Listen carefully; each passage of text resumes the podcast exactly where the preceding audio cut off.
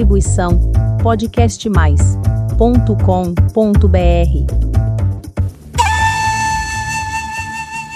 Que bom que você está aqui para mais um episódio do podcast Dança Oriental.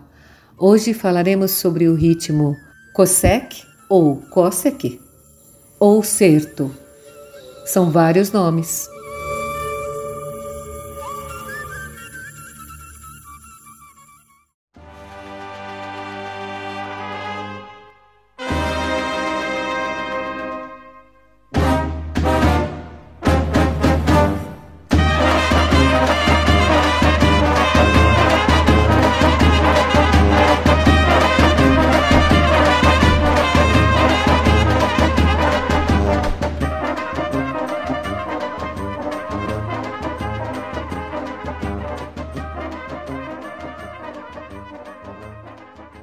Ritmo mais voltado para os ciganos. Nós vamos ter uma série de episódios falando um pouquinho do estilo cigano, suas vertentes, suas origens diversas, mas esse é outro episódio. Esse ritmo tem uma cadência bem típica dos Balcãs, da região dos Balcãs. E aí vamos pensar um pouquinho o que é essa região dos Balcãs. Quando você fala da Península Balcânica, que é um nome histórico, geográfico, para designar essa região do sudeste da Europa, que engloba a Albânia, Bósnia, Herzegovina, Bulgária, Grécia até um pouco, Macedônia do Norte, Montenegro, Sérvia, e a região agora autoproclamada independente Kosovo. É uma porção da Turquia também, no continente europeu e também como partes da Croácia, Romênia, Eslovênia. Então você vê que é realmente uma península. O termo deriva de uma palavra turca que é montanha e que se faz a referência dessa cordilheira dos Balcãs, que se estende do leste da Sérvia até o Mar Negro. Existem várias questões dos Balcãs. No final do século XIX, essa região foi um dos vários palcos de disputa de grandes nações imperialistas. Então, uma época do Império Turco-Otomano, que perdia o controle sobre a região e dava espaço para que várias nações independentes ali surgissem. Observando o desmembramento dos territórios, algumas potências vizinhas manifestaram interesse, rapidamente, claro, em impor seus interesses políticos naquele lugar. Então, por um lado, a Rússia apoiou os movimentos pan-eslavistas que defendiam a formação de uma única nação entre os povos eslavos. Apoiando esses movimentos, os russos pretendiam então garantir sua vindoura influência política e econômica. Para tanto, contavam com o apoio da Sérvia, que pretendia capitanear localmente a anexação dos territórios.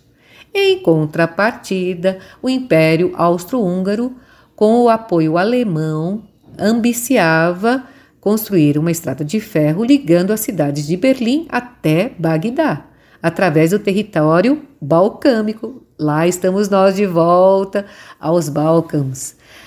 A concretização de tal projeto seria um primeiro passo para que os germânicos obtivessem vantagens políticas e econômicas em um território politicamente e militarmente esfacelado. Teríamos assim a construção de uma rivalidade imperialista apartando russos e austro-húngaros. Por volta de 1912, esse Império Austro-Húngaro se envolveu em uma série de conflitos onde acabou sendo derrotado por uma coligação militar composta por diversos povos eslavos. Aproveitando dessa situação, a Bósnia e a Herzegovina se inclinaram a romper com a hegemonia que os austríacos impunham em seus territórios. Nesse momento, o imperialismo austríaco nos Balcãs se via claramente ameaçado por todos os lados, até que em 14, visando reverter a situação, O arquiduque Francisco Ferdinando, herdeiro do trono austríaco, resolveu fazer uma viagem até a cidade de Sarajevo, capital da Bósnia. Nessa comitiva, ele pretendia anunciar a formação de um grande império que elevaria a Bósnia e a Herzegovina à mesma condição política desfrutada pela Áustria e pela Hungria.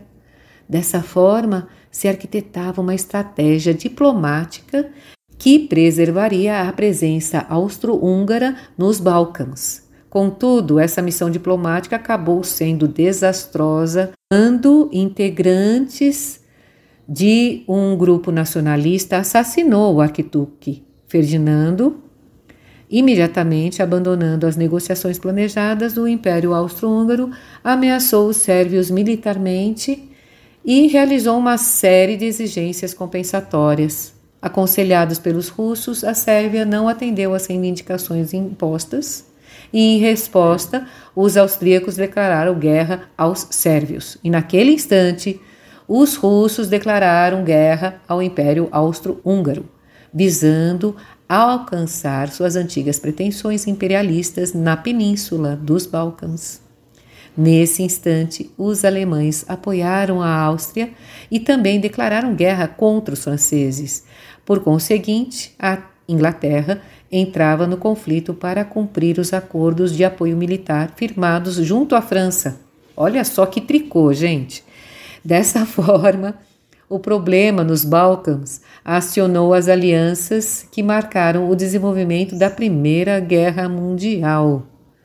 Com essa história, eu gostaria de que vocês se sintonizassem a essa região do planeta, do nosso planeta, que desde o início do século XX sofre com questões econômicas mais do que políticas, porque a política está sempre em sintonia com a economia, que a gente tem sentido esse clima de terceira guerra mundial pairando nas nossas cabeças.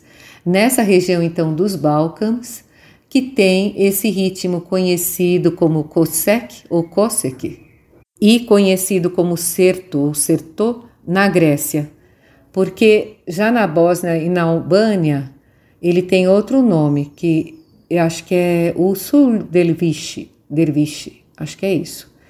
São vários nomes que o ritmo tem que, é, que conhecemos também as danças com esse nome também.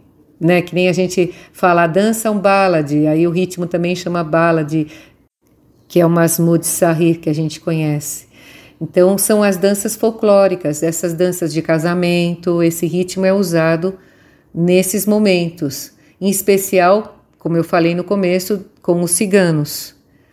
Por isso que são músicas da Romênia, da Turquia, da Grécia, por causa dessa região. Esse é um ritmo 4x4 e quando ele é mais longo, ele fica 8 por 8 se você dobra ele. Vamos ouvi-lo mais um pouquinho.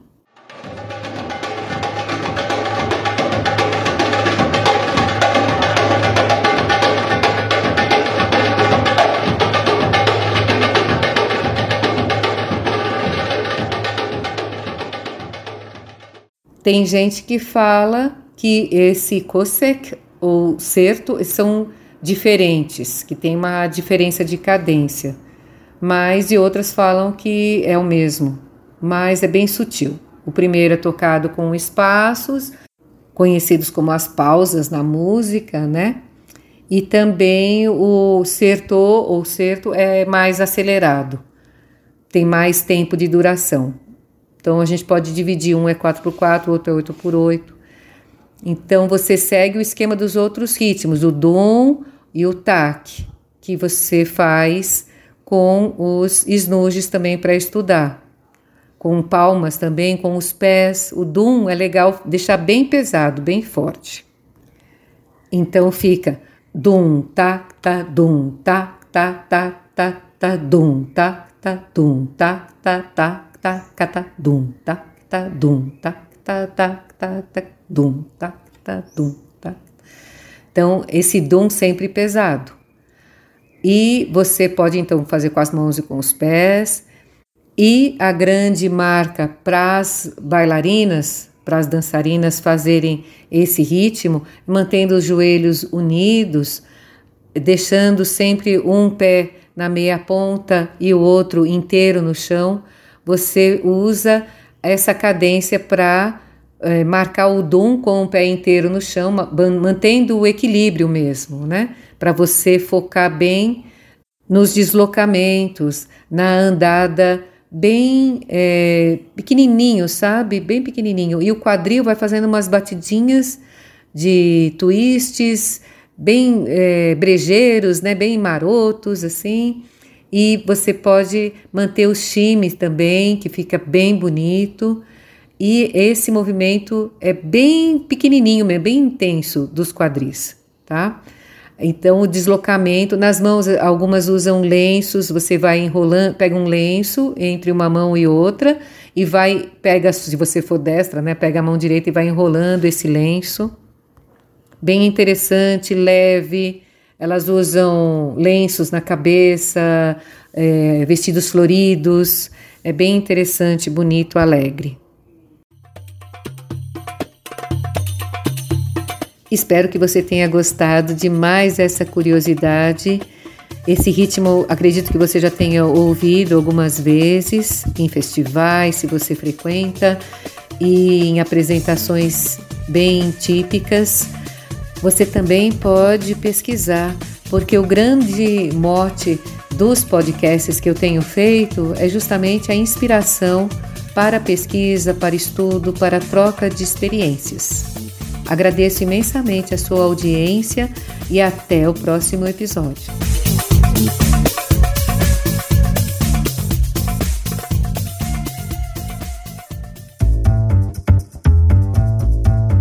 Distribuição podcastmais.com.br